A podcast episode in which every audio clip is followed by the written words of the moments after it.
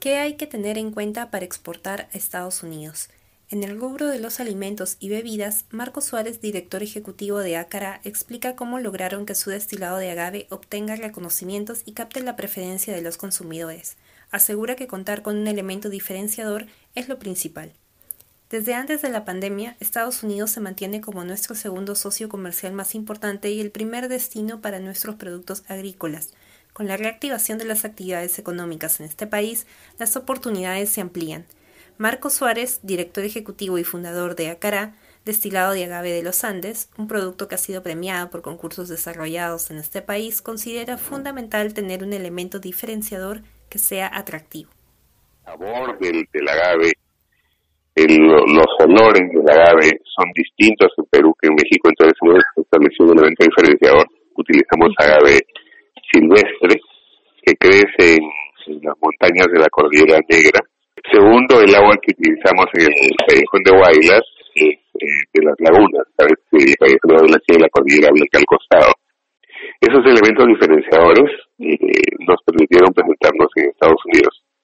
Y eh, lo que hemos hecho allá, tal vez como una estrategia importante, es desarrollar un producto que sea reconocido en concursos.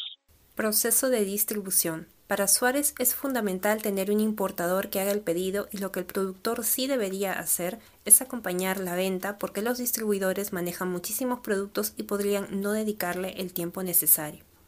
Por lo menos hay tres eslabones en la cadena de distribución. Uno es la, el importador, otro es el distribuidor y otro es el punto de venta. Entonces el importador eh, te puede pedir, pero necesita distribuidores y los distribuidores a quien vender. Con la pandemia, algunos canales de distribución y ventas se vieron afectados y ahora que se están reactivando las actividades económicas, las tendencias en el consumo se han mantenido en favor de los productos naturales y amigables con el medio ambiente. Hay una muy buena cantidad de, consumidores que, que están mirando nuevos productos, productos que sean, que cuiden más la naturaleza, productos que no afecten a la naturaleza.